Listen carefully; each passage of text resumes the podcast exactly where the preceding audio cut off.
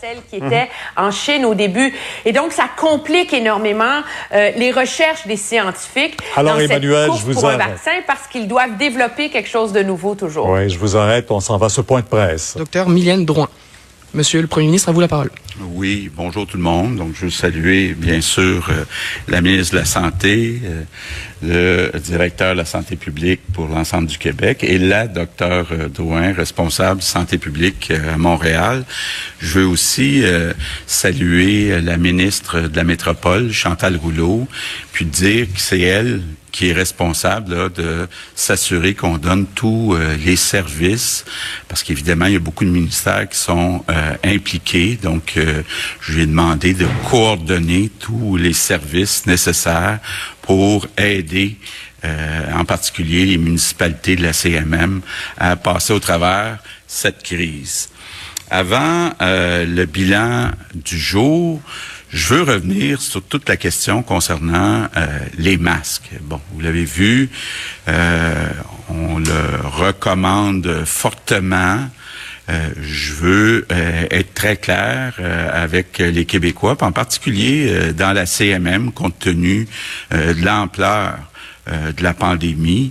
Donc, je veux répéter, c'est très important, on recommande très fortement tous les gens qui utilisent le métro, l'autobus, le transport en commun dans la CMM de porter un masque. On veut aussi, puis je veux euh, être clair, on le sait, il y a des quartiers qui sont plus chauds. Euh, à Montréal, à Laval. C'est important, encore plus dans ces quartiers-là, que tout le monde porte un masque. Et euh, pour aider, et après discussion avec euh, la mairesse Valérie Plante, ça me fait plaisir d'annoncer qu'on va donner un million de masques à la mairesse euh, de Montréal, à la ville euh, de Montréal. Puis on va remettre 6 millions de dollars à l'ensemble des sociétés de transport de la CMM. Le but, c'est de distribuer les personnes qui, pour toutes sortes de raisons, euh, sont pas capables euh, de se procurer un masque ou de se faire un masque. Bon, on va les rendre euh, disponibles. Ça va prendre quelques jours avant que les masques euh, soient à l'entrée des portes euh, de métro, d'autobus, mais au moins avec ce million de masques, puis avec euh, l'argent qu'on va transférer aux municipalités pour aux sociétés de transport, on pense qu'on va être capable, là, dans les prochains jours, de donner gratuitement des masques à tous ceux qui n'ont pas de masque. Et puis, euh, je le répète, surtout dans le transport en commun, surtout dans les zones chaudes, c'est important de porter le masque. Bilan du jour, on a 50 nouveaux décès, donc un total de 3401. Euh, je veux offrir mes condoléances à toutes les familles, tous les proches euh, des euh, 50 victimes. On a 41 420 cas maintenant qui sont confirmés. C'est une augmentation de 796. C'est important, par contre, de rappeler que sur les 41 000 cas, il y en a au moins 11 000 qu'on a testés euh, négatifs puis qui sont guéris. On n'a pas testé tout le monde, donc il y en a au moins 11 000 qui sont guéris. Dans les hôpitaux, on avait 1822 personnes euh, hospitalisées, une diminution de 13. Dans les soins intensifs, on avait 191 personnes, c'est une augmentation de 1. Donc, c'est important euh, euh, de voir euh, les tendances, pas regarder seulement les chiffres sur une journée, mais on peut quand même voir qu'il y a des bonnes nouvelles. Bon, d'abord, euh, nombre de décès, quand j'ai vu 50 ce matin, évidemment, on peut pas se baser seulement sur une journée, mais disons que ça fait longtemps qu'on n'a pas vu un nombre euh, moins élevé. Nombre de cas aussi, malgré euh, l'augmentation du nombre de tests, on est en bas de 700. Donc ça aussi, ça fait un certain temps qu'on n'avait pas vu ça, en bas de 700. Puis les hospitalisations, encore là, faut les regarder sur une tendance, mais on peut dire que euh, depuis un certain temps, il y a une tendance à la baisse. Donc c'est encourageant. Concernant les tests, euh, euh, on est en train euh, de tester systématiquement tous les employés des CHSLD, publics et privés, même les employés qui n'ont pas de symptômes. Et puis la docteure Drouin me disait ce matin qu'elle atteint ses objectifs, que 3000 tests euh, euh, dans la communauté. Donc, euh, content de voir que ça avance bien à Montréal. Bravo, docteur Drouin. Je veux bien sûr revenir sur ma rencontre d'hier avec les PDG des centres de soins et de services sociaux de la grande région de Montréal. un certain nombre de conclusions. D'abord, la première, puis bon, fallait s'y attendre, le grand défi qu'on a, euh, c'est le personnel. C'est d'attirer plus euh, de préposés, d'infirmières, de travailleurs dans le réseau de la santé, en particulier dans les euh, CHSLD. Donc, il y a plusieurs façons, évidemment, d'attirer des gens. il y a le salaire.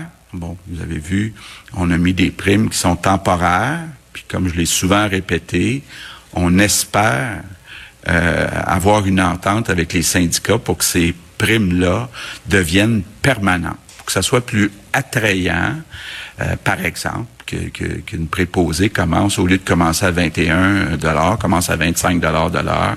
Ben, veut, veut pas, euh, c'est important. Mais c'est pas seulement une question de salaire. Parce que on est dans une situation où, étant donné qu'il manque d'employés, ben, les employés qui sont là en nombre moins grand, ben, travaillent très fort.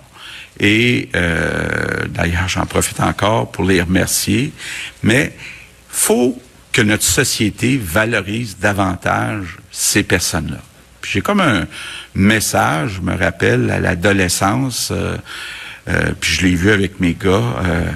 Euh, on ne sait pas euh, qu'est-ce qu'on veut faire dans la vie. Euh, moi, j'incite les jeunes à regarder la possibilité d'aller se former, d'aller travailler dans le réseau de la santé. Vous savez, dans la vie, c'est important que ce qu'on fait, ça soit valorisant, semble que d'aller s'occuper d'autres personnes, des personnes plus vulnérables, plus âgées, des personnes malades, me semble que c'est valorisant. Donc, euh, je lance une espèce de d'appel aux jeunes, appel aussi à tous ceux qui, qui ont perdu leur emploi dans des secteurs où ça va peut-être être plus difficile de revoir ces emplois-là, considérer aller suivre une formation, parce que évidemment, on a besoin de gens puis avec le vieillissement de la population, ça va être encore de plus en plus vrai euh, dans le réseau de la santé. Donc, euh, je reviens sur ma rencontre avec euh, les PDG des centres de santé. C'est sûr que, un, on manque depuis des années de personnel.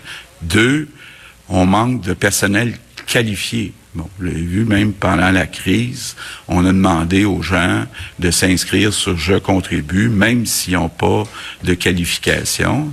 Donc, évidemment, quand il vient le temps euh, d'appliquer des procédures pour euh, minimiser les risques d'infecter les résidents, ben, c'est plus difficile quand il y a des personnes qui n'ont pas toutes les qualifications. Donc, très, très important, si on veut changer les choses, d'avoir plus de personnes qualifiées dans euh, nos réseaux.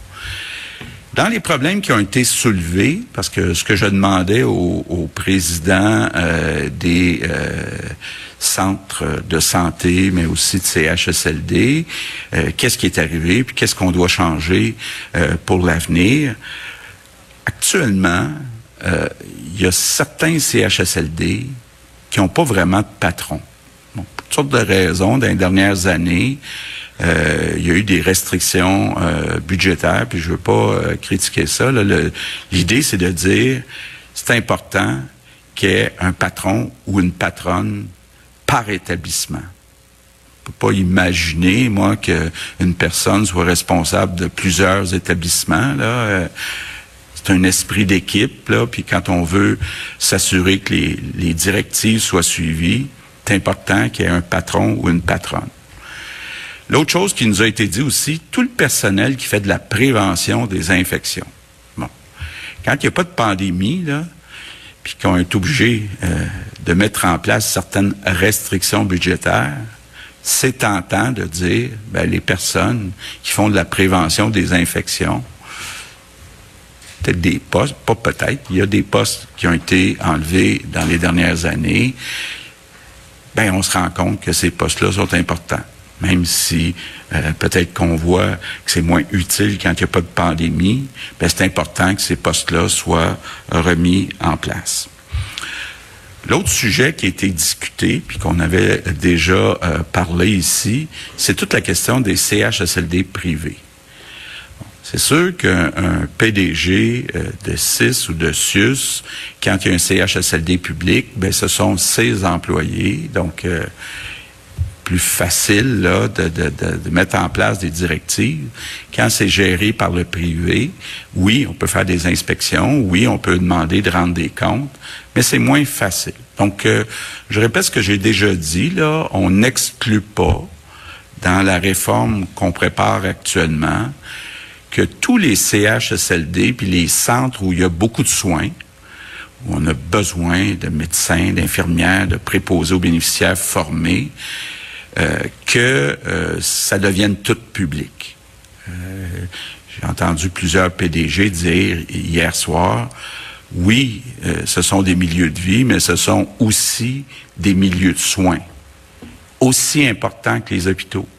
Donc, nos hôpitaux sont publics. Je pense qu'il faut sérieusement se poser la question est-ce que nos CHSLD devraient tous être publics? Puis je veux pas lancer la pierre là euh, aux gestionnaires dans le privé parce qu'il y en a qui font un très bon travail, mais c'est juste quand ça va pas bien, à part la tutelle, c'est difficile pour nous d'intervenir. Bon, l'autre chose que les PDG m'ont dit, puis si on le savait, on a beaucoup de locaux qui sont euh, vétustes. On a encore euh, des résidences où il y a deux résidents par chambre. C'est évidemment pas euh, souhaitable. C'est déjà prévu euh, dans nos maisons des aînés qui vont remplacer les CHSLD, qu'il y ait juste un résident par chambre, que les chambres soient plus grandes. évidemment, on peut pas juste dire on va attendre que toutes les maisons des aînés remplacent les CHSLD.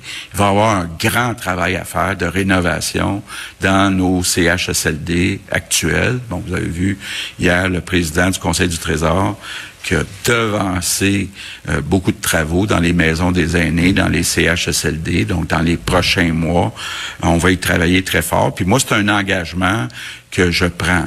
Moi, euh, j'en fais une responsabilité euh, personnelle. Je pense qu'il y a beaucoup de Québécois qui sont pas fiers, puis moi le premier, de ce qui est arrivé dans les CHSLD.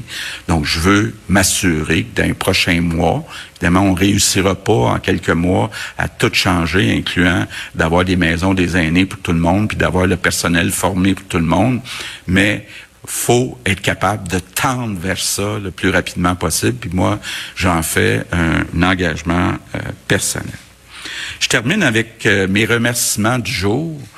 Mes remerciements du jour sont pour les parents, les familles. C'est la journée internationale euh, des familles. Euh, je peux imaginer, je suis parent, je peux imaginer que d'avoir euh, des enfants à la maison sept jours par semaine pendant deux mois, on les aime beaucoup, nos enfants. mais ça peut être prenant et je me rappelle entre autres de, mes deux gars à, l'adolescence. Disons que euh, ils sont pas toujours dociles pour utiliser un mot qu'on a euh, utilisé dans les dernières euh, semaines. Donc, euh, bravo aux parents, puis merci pour votre patience. Puis je sais qu'à Montréal, puis dans les écoles secondaires, il y a encore beaucoup de semaines devant nous avant qu'on puisse les voir retourner à la maison. Par contre, sans vouloir tourner l'affaire, l'affaire dans, le plaie, dans la plaie, beaucoup de parents, j'ai reçu beaucoup de courriels dans les régions du Québec, étaient très, très, très heureux euh, du retour à l'école de leur euh, enfant, qui s'est bien passé en passant. En terminant, ben, euh, je continue à répéter la même chose. Le virus euh, partira pas dans les prochains mois, même peut-être pas dans les prochaines années. Donc, faut s'habituer aux nouvelles consignes. faut s'habituer à porter un masque. faut s'habituer à toujours rester à deux mètres des autres personnes. faut s'habituer à se laver les mains avec du savon euh, régulièrement. Je sais que c'est pas facile, mais en même temps, moi, j'ai confiance que les Québécois sont capables de s'ajuster et puis de la gagner, cette bataille contre le virus. Je compte sur tous vous autres, les Québécois. Merci.